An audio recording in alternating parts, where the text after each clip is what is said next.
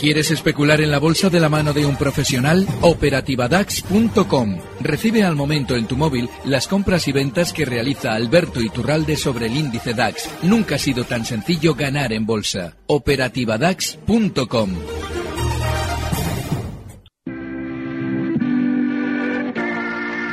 91 533 1851. Las claves de la jornada, las oportunidades de inversión, las mejores recomendaciones, valores para compra, para venta, la pizarra, IBEX 35, DAX Setra, SP 500. No dude en llamarnos 91 533 1851.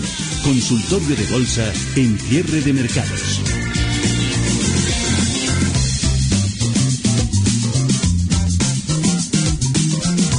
Consultorio en el que nos van a acompañar en esta tarde de lunes Miguel Méndez, director de Big Deal Capital. Contamos ya con Miguel al otro lado del teléfono. Miguel, ¿cómo estás? Buenas tardes. ¿Qué tal, Javier? Muy buenas tardes. ¿Cómo estamos? Luego saludaremos también en unos segunditos a Alberto Iturralde, analista técnico independiente. De momento, Miguel, Unives 35 ha cerrado esta sesión de lunes al alza con subidas pese al lastre que ha supuesto para el selectivo una nueva caída en las acciones de Banco Popular, arriba IBEX 35, 0,56%, 10.957 puntos. En Europa también pocas eh, variaciones. No sé si esta sesión, Miguel, habrá aportado cambios analíticos a destacar. Bueno, yo creo que el IBEX se ha logrado recuperar de una caída importante que llevaba en las últimas sesiones y hemos visto un timing alcista que yo creo va a continuar. También buena sesión para el DAX y, bueno, el Dow Jones que sigue en ese rango lateral entre 20.850 y los 21.000. ¿Qué, qué, tenemos que esperar ahora? Yo creo que el IBEX 35 va a dirigirse de nuevo a la zona 11.150 aproximadamente y que el DAX yo creo que tiene en mente los 13.000 y por esa ley de atracción de números redondos que a mí tanto me gusta, yo creo que va a dirigirse a los 13.000. Por lo tanto, yo espero continuación, como siempre, siendo selectivos en los valores. Eh, si están haciendo trading en índices, pues también respetando sus niveles de stop, pero yo creo que el mercado va a seguir acompañando. Con todo ello, sigue habiendo valores interesantes dentro del mercado continuo y del IBEX. Yo sigo fijándome en lo bien que lo está haciendo gas natural, en el timing alcista de largo plazo que yo creo que va a tener Talgo, en lo bien que lo sigue haciendo Inditex, mm, sigue habiendo oportunidades, yo creo, alcistas en AENA, que yo es un valor que me gusta y que va al tran tran poco a poco, pero que sigue consolidando. Y bueno, dentro del mercado alemán, pues seguimos teniendo compañías como Lufthansa, que lo está haciendo muy bien, y una de mis grandes apuestas, que es Infineon, que se dirige de nuevo a la zona de 20 euros y creo que va a seguir haciéndolo bien. Mercado americano exactamente igual, sigue habiendo oportunidades, sigue habiendo valores con buen comportamiento, como por ejemplo, eh, yo creo que Domino's Pizza va a dirigirse a la zona de 200 dólares, lo tiene ya muy cerca, hasta en 196, sigue con buen timing Apple, eh, que sigue gozando el beneplácito de, de, Wall Street y hay que seguir apostando por esos mil dólares que yo he hablado tanto en Amazon, que yo creo que los tiene a tiro de piedra y hay muchos analistas en América empiezan a considerar que es muy posible. Entre todo, resurgiendo sus cenizas, Valiant Pharma, por ejemplo, que desde que dio resultados de la zona de nueve y medio se ha ido a los 14 dólares, o Snap, que la veíamos cayendo el viernes a 17 dólares y hoy está cerca de 21, con un incremento en dos sesiones de un 20%, en un valor que yo creo que tiene mucho todavía que decir desde el punto de vista bursátil y quizá su modelo de negocio yo no creo mucho en él, pero yo creo que vale mucho más en capitalización de cómo cotiza y hay que seguir apostando por este valor. Saludamos ya también a Alberto Iturralde, analista técnico independiente. Muy buenas tardes, Alberto. Muy buenas tardes. Bueno, pues no sé si para asistir a una consolidación más amplia, índices por lo menos europeos, deberían perder mínimos cosechados la semana pasada para ver esto o no? Sí, lo que pasa es que no hay ningún síntoma ahora mismo que nos deba hacer pensar en que efectivamente vamos a tener recortes, todo lo contrario. Mm. Hoy el LAX vuelve a sus andadas alcistas y no hay suficiente sentimiento positivo todavía. Mm. Tenemos que mm. escuchar durante estos meses, bueno, que estamos todos fenomenal, que somos todos ricos, que va a haber todo de gloria, para que efectivamente podamos hacer un techo, con lo cual yo coincido mucho con lo que comenta Mirel. Todo sigue normal, sigue bien. Y desde luego que, obviamente, siempre que sepamos seleccionar los valores, yo creo que la banca, sobre todo la gran banca española, se le ha acabado, se le ha agotado ya el recorrido, o por lo menos lo que vamos a ver son mm, rebotes para no superar con mucha holgura esos 6.30 y esos 7.90 del BBV y Santander, y valores, por ejemplo, en el mercado español como Inditex, que van a estar seguramente de maravilla, por aquel gesto que nos ha hecho toda la vida Inditex de funcionar mucho mejor cuando los bancos empiezan a frenar, pues seguramente sea quizás uno de esos valores en los que podamos estar. Pero coincido completamente. Creo que el IBEX sí va a estar más lateral, pero si queremos índices europeos alcistas, el DAX probablemente sea el que podamos eh, intentar siempre. Eh, mencionabas antes, Miguel, gas natural entre los primeros puestos hoy entre las subidas dentro de nuestro índice selectivo. Ha habido pesimismo últimamente respecto al valor. Parece que remite hoy recomendación a favor de los expertos de Bank of America. Eh, para posicionarnos en el valor, perspectivas positivas.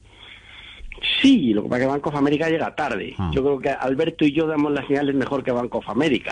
Pero no es por tirarnos flores, es que sinceramente yo, yo, yo, llevo varias semanas hablando de gas natural. Eh, incorporarnos ya, y también coincido con Alberto. A ver, hay que ser selectivo. El valor está, los valores están alcistas, pero ojo con hacer carteras en niveles. Yo creo que en el IBEX todavía queda recorrido y en el DAX también, pero ojo con hacer carteras o tomar posiciones a medio plazo en valores americanos o en valores europeos que han subido mucho gas natural yo creo que tiene recorrido y que muy probablemente va a dirigirse a la zona de 22 y medio 23 sin ningún problema. Está haciendo una sopera alcista que yo le, va a llevar, le puede llevar a 23 sin ningún problema. Pero eh, y comentaba también con otros compañeros a ver si nos posicionamos en un valor que ha subido de 20 a 180 hay muchísimo podría nombrar Adidas y sigue alcista. Sí corremos el riesgo de que si nos posicionamos a medio plazo en este eh, precio, veamos un recorte importante. Hay algunas voces autorizadas de Wall Street, eh, leía hoy algunos artículos que ya están pronosticando que puede haber caídas fuertes. No, no estamos ahora en ese, en ese momento ni en esa coyuntura, pero tenemos que ir al trading, 4, 5, 6, 7% de recorrido en un valor, ajustamos stock de beneficios, cerramos posición y a otra cosa. Es decir, no planteemos tomar posiciones a medio plazo en valores que estaban cotizando a 20 euros o a 20 dólares y están a 180 porque el recorrido ya está hecho. Tenemos que ir al trading 5, 10% y a recoger. No hay para más, el mercado está muy caro, sobre todo el americano. Yo creo que en Europa todavía hay recorrido muchos valores.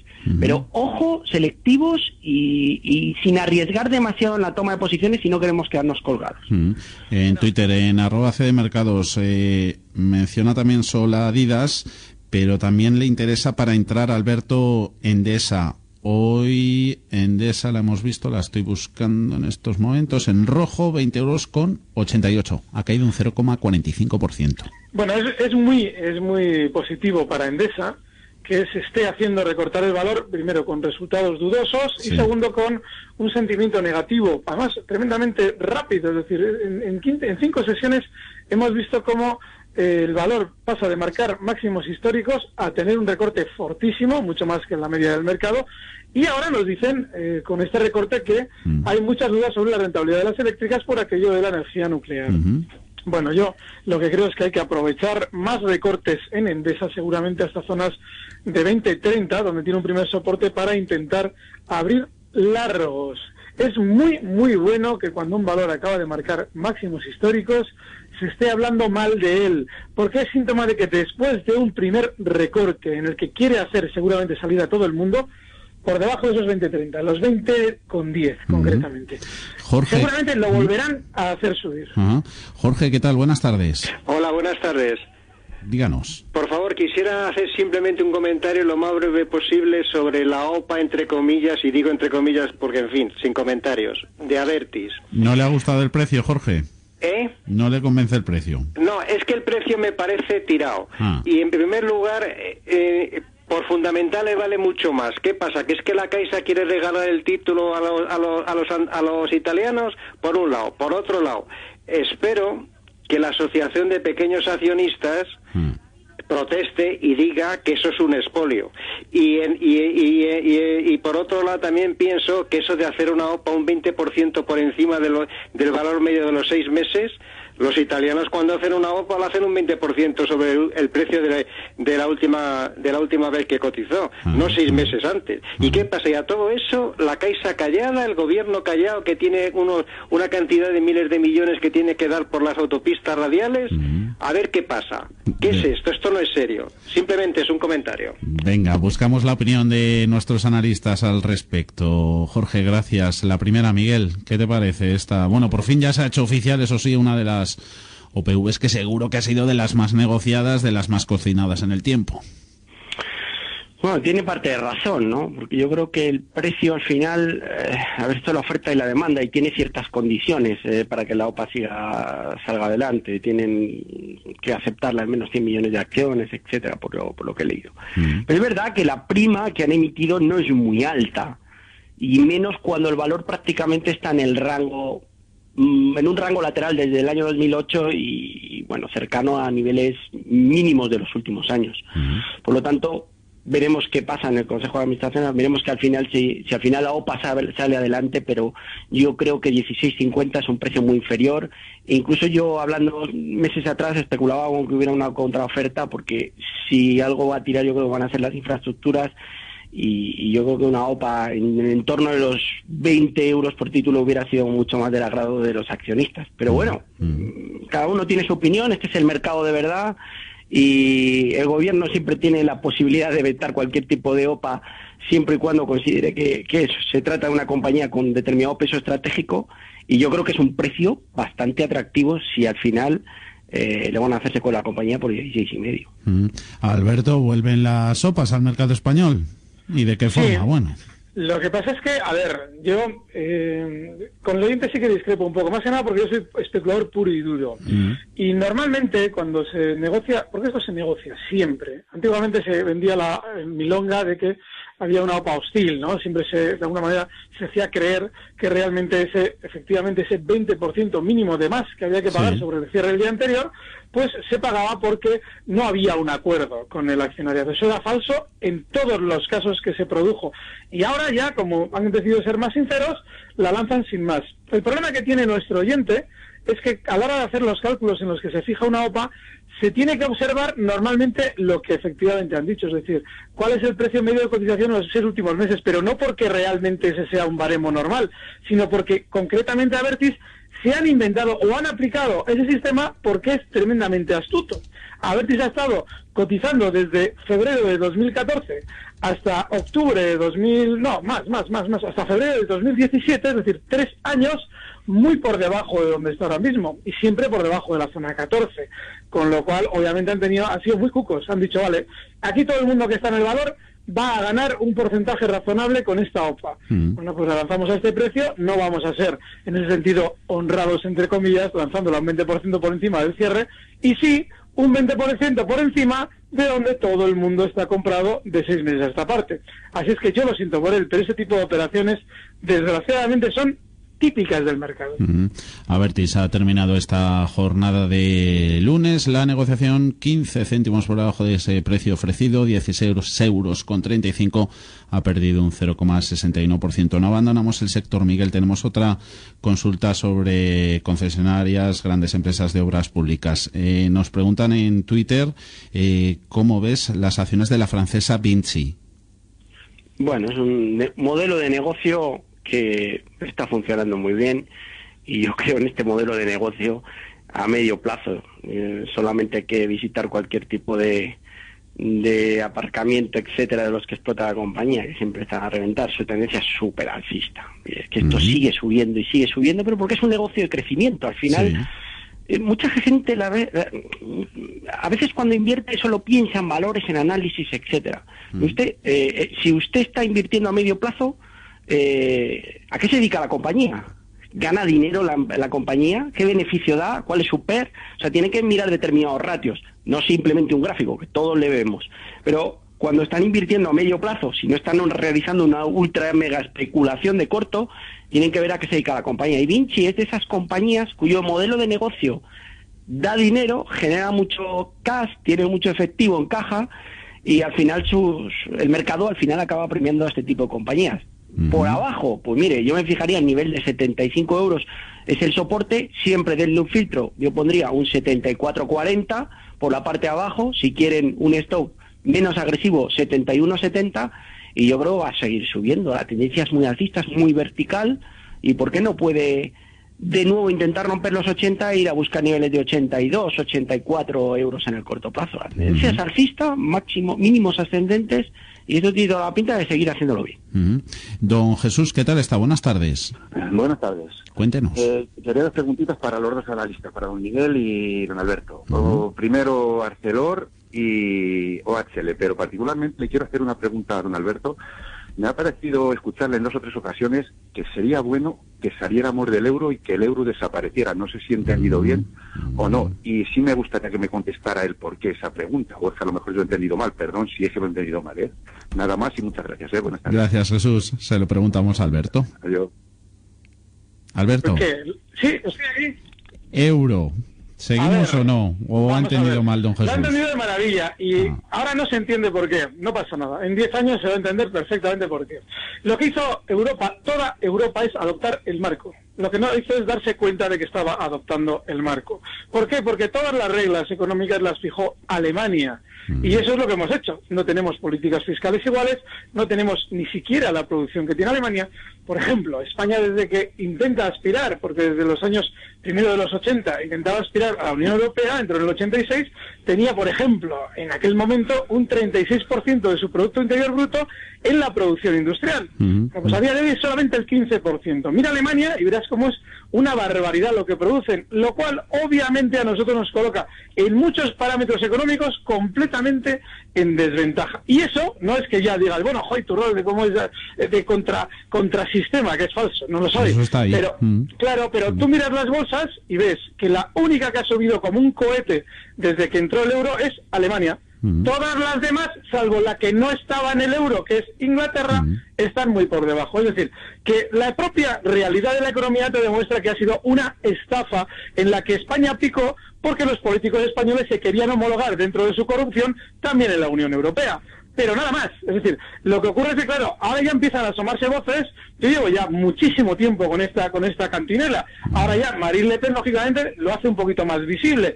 Y de aquí a 10, 15 años verán todos los españoles la gran estafa que ha supuesto el euro. Ya lo verán. Y el debate a buen seguro que va que va que va a seguir. No olvidemos también, bueno, al adoptar el euro, Banco Central Europeo, también hay imagen y semejanza del antiguo Bundesbank. Nos preguntaba Jesús eh, por OHL Arcelor. Miguel, venga, apunte de los dos que necesito ración doble. Bueno, Arcelor, todo el sector eh, materiales básicos ha estado muy débil en las últimas semanas, eh, Clean Natural Resources, eh, United States Steel, Arcelor, Acerinos, Glencore, todas han recortado de forma fuerte. En el caso de Arcelor, yo valor en el que sigo confiando, todos los máximos son descendentes, pero ha marcado un doble suelo muy claro en niveles de aproximadamente 6,65. Ha marcado un doble suelo, ese mismo mínimo le marcó el 18 de abril, subió hasta niveles de 7,5 y ha vuelto a marcar. Y ahí está intentando recuperar. Yo, desde luego, todavía no entraría, aunque el inicio del movimiento está en marcha, y entraría en posiciones largas si lograse superar niveles de 7.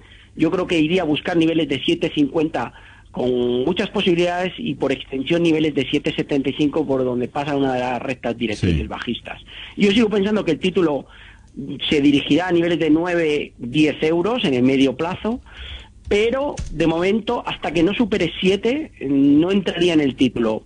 Yo creo que hay que aprovechar el recorte para intentar buscar posiciones largas y que el sector se recuperará del fuerte varapalo, sobre todo en Estados Unidos, que han tenido este tipo de compañías que han descendido prácticamente 50%. Rápidamente, OHL, no hay que estar o hay que estar en posición bajista. Todos los escándalos que rodean a la compañía en entorno con divisiones de la cúpula directiva, eh, etcétera, invitan a no estar. A mí no me ha gustado nada este último recorte que hemos visto una vez que se ha perdido niveles de 4, hombro, cabeza, hombro de libro en figura técnica, debilidad en la compañía y si quieren infraestructuras, tanto ACS como SACIR están con salud bursátil y timing para seguir subiendo y no HL, que lo más probable es que se dirija a niveles de 340, incluso diría que puede ir a visitar niveles de 320. Por lo tanto, no a HL en este momento. Entre OHL y Arcelor, ¿con cuál te quedas, Alberto? Con ninguna de las dos. Y es que yo creo que Arcelor, ese frenazo que ha tenido durante estos últimos meses, en el rebote que había hecho desde 2 euros hasta los 8, ese frenazo en 8 euros es técnicamente limpísimo y sobre todo sintomático de que puede funcionar mucho peor durante los próximos meses. Pero yo estoy muy de acuerdo en lo que ha comentado Miguel, es decir, eh, hay que dejar, si alguien quiere especular en Arcelor, le tiene que pedir o exigir que haga algo positivo. Puede servir esa superación de los 7 euros con un poquito de fuerza por lo menos. Yo, sin embargo, si no se viera un rebote importante en Arcelor, ah, en mi caso, más que los 7, yo buscaría zona 7.40 como confirmación alcista. Pero creo que es un valor que eh, han hecho un negociazo enorme desde el 2 hasta el 8 desde dentro, con lo cual no estarían. Mm. En el caso de OHL, eh, también coincido con Miguel por una razón, y es que yo estos días atrás comentaba, vale, si efectivamente tiene que rebotar, eh, tiene que empezar ya a funcionar mejor y efectivamente a descontar que ha finalizado todo el proceso de corrupción al que se va a haber salpicado HL. Bueno, pues este recorte que hemos visto ya durante estas últimas sesiones, en el que se ha roto la baja un soporte clave 385, lo que implica es que probablemente durante los próximos meses vamos a ver a OHL en más jaleos como el que le hemos visto durante estas últimas semanas. Y pequeño paréntesis que abrimos dentro del consultorio. Como todos los lunes hablamos del asesoramiento robótico en materia de fondos de inversión. Lo hacemos como siempre con Antonio Banda, es consejero delegado de Phil Capital. Muy buenas tardes, Antonio. Buenas tardes, Javier. Recuérdanos las claves. Bueno, fundamental estar bien asesorado. ¿no? Nosotros lo que hacemos es un asesoramiento robótico que consiste en que a través de 10 fáciles preguntas en nuestra página web conseguimos descubrir el perfil de riesgo de los inversores, ¿no? Le decimos cuál es su perfil de riesgo, le damos cuál es su expectativa de rentabilidad y el horizonte temporal de inversión. Y le creamos una cartera de fondos, de fondos de inversión, que es lo básico para ahora como estamos en esta época de Hacienda, pues poder ahorrar, porque como sabes, los fondos de inversión tienen una ventaja, que puedes traspasarte de uno a otro y no tienes que pagar Hacienda salvo cuando vendes. ¿no? Y esa es la gran ventaja del asesoramiento robótico, que es que descubre el perfil de cada uno de, los inversores y le acompaña en la inversión durante todo el tiempo que esté con, nosotros. Todo eso en Phil Capital. Recuérdanos dónde se tienen que dirigir nuestros oyentes. Bueno, el asesoramiento robótico es online. Nosotros eh, lo hacemos todo a través de la página web y nuestra web es philcapital.com y Phil Capital se escribe F-E-E-L Capital. Antonio Banda, consejero delegado, Phil Capital. Gracias, un saludo. Muchas gracias, un saludo. Seguimos con el consultorio, Miguel. Tenemos consulta de Viscofan. Las tendría José María, no nos ha dicho el precio eh, en el que las tiene en cartera. Hoy está en 55,29. Me encanta, me encanta Viscofan.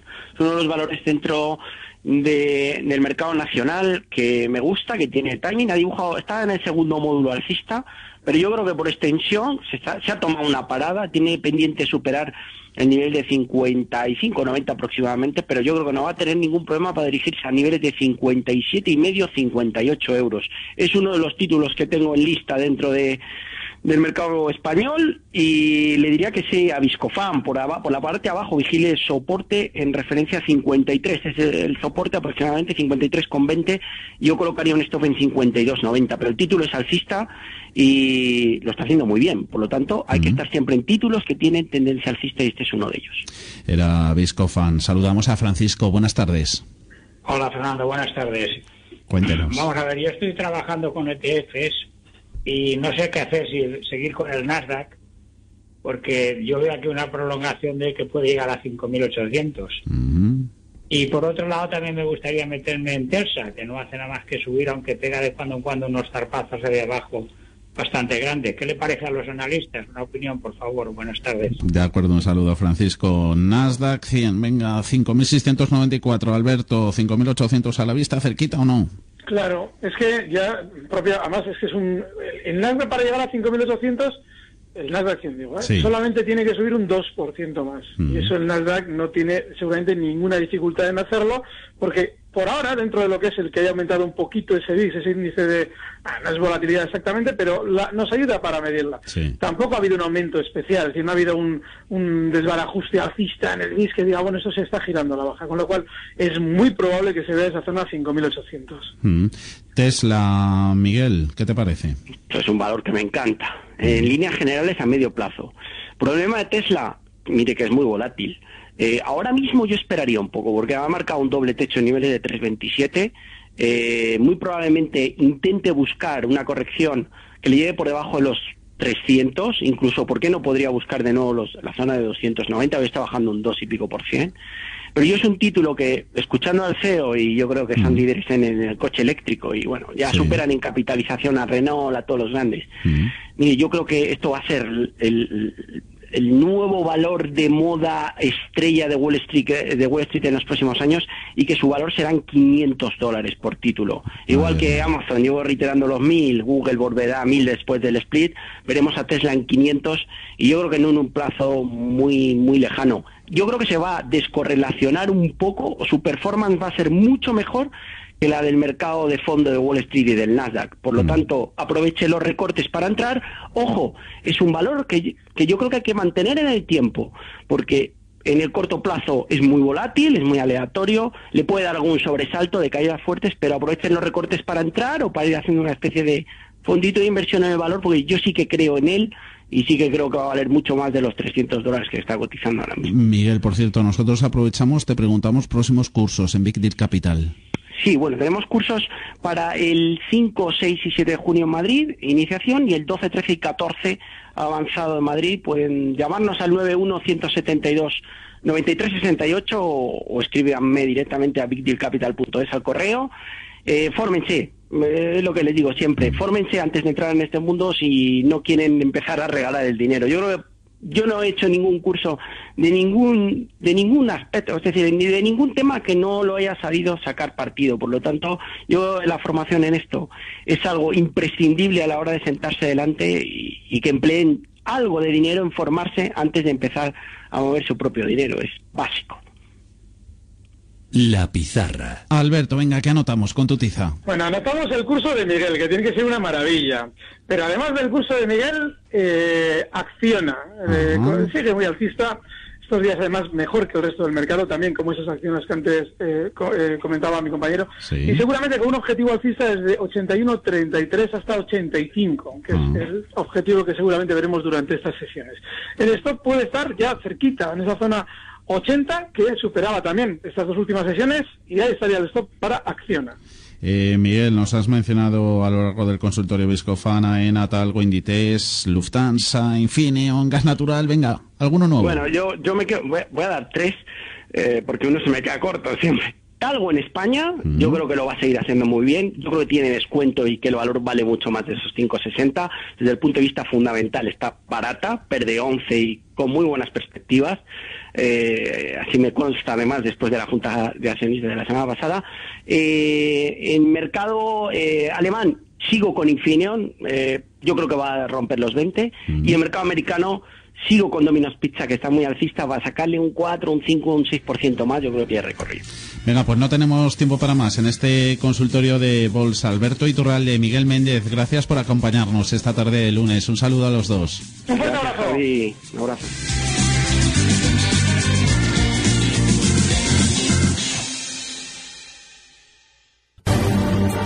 Recibe al momento las operaciones de Alberto Iturralde vía SMS en tu móvil. Operativa DAX.com.